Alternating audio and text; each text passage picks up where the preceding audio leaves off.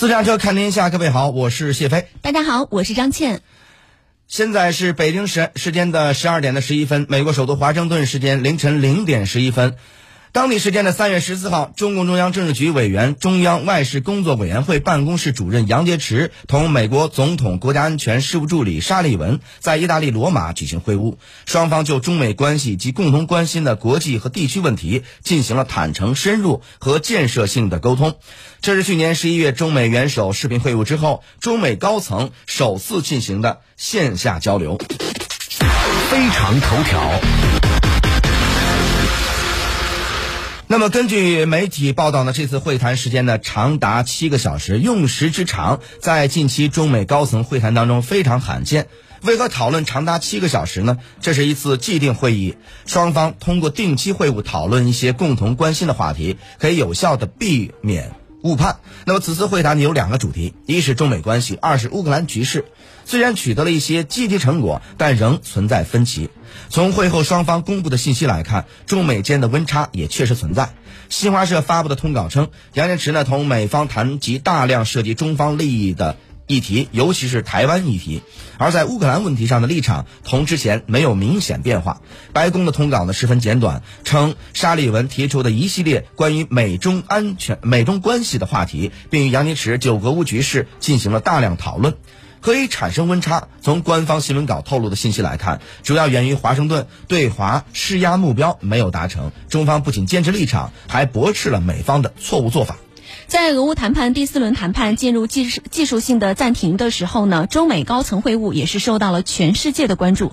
根据联合早报报道，沙利文在会谈中对杨洁篪表示，美国对于中俄结盟深感担忧，并称呢，如果北京对莫斯科在乌克兰的军事行动上提供帮助，那么北京将会面临孤立和惩罚。路透社则是引述匿名美国官员的话报道说，沙利文在会谈中对中方施压，表示某些行动可能产生的潜在影影响。和后果。对此，杨洁篪强调，乌克兰局势走到今天这一步是中方不愿意看到的。中方一贯主张尊重各国主权和领土完整，遵守联合国宪章宗旨和原则。中方致力于劝和促谈，国际社会应共同支持俄乌和谈，尽快的取得实质性的成果，推动局势尽快降温。各方应保持最大限度的克制，保护平民，防止出现大规模人道主义危机。中方已经向乌提供紧急的人道主义援助，并将为此继续做出自己的努力。他强调，中方坚决反对任何散布不实消息、歪曲抹黑中方立场的言行。值得注意的是，美方不仅在会谈中试图施压中国，更在罗马会晤前就通过媒体释放出俄罗斯请求中国军事援助等虚假信息。对此呢，杨洁篪在谈话中特意强调，美方应该停止一系列的负面行动，包括对中国进行抹黑以及无端的指责。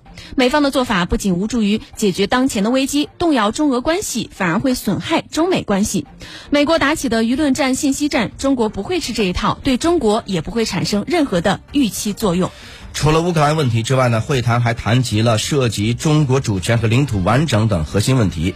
杨洁篪呢在会晤当中也再次为美方画红线，敦促美方恪守一个中国原则，切实履行所做承诺。杨洁篪呢特别强调，台湾问题呢事关中国的主权和领土完整。美方在中美三个联合公报当中都明确承认，只有一个中国，一中原则是中美建立外交关系的前提，也是中美关系的政治基础。本届美国政府呢在台湾问题上做出坚持一个中国的政策，不支持台独的承诺，但行动与表态明显不符。俄乌冲突爆发之后呢，以美国为首的西方舆论炒作乌克兰问题和台湾问题的关联，但两者在本质上是完全不同的。台湾问题是中国内政，是中国的核心关切。杨洁篪在本次会谈当中向美方强调这一点，表明中方对拜登政府上台后的对台政策走向并不满意。事实上，近期美方在涉台事务上也是动作频频。三月一号的时候，拜登派出前参谋长联席会议主席麦克马伦为首的五名美国前国安。高官访台，以示对台的所谓的坚决支持。三月九号的时候，美国国会众议院又通过了二零二二年，呃财政拨款法案，呃专设条款来禁止美行政部门制作、采购、展示不正确标示的台湾地区与台当局管辖岛屿的地图等等。那对于美台勾连的一系列的小动作，中国外交部发言人赵立坚今天呃之前呢是在例行记者会上也是发出警告。任何纵容支持台独分裂势力，企图打台湾牌、搞以台制华的图谋呢，都是不可能得逞的。中方要求美方认清台湾问题的高度敏感性，恪守一个中国原则。中美三个联合公报规定和美方所做出的承诺，不要在十分危险的道路上越走越远。对于中美关系，相互尊重体现在不干涉内政原则的落实上。中国是一个温和的大国。又有力量，美国应该意识到，与中国建立一种相互尊重的互利合作模式最符合国家利益。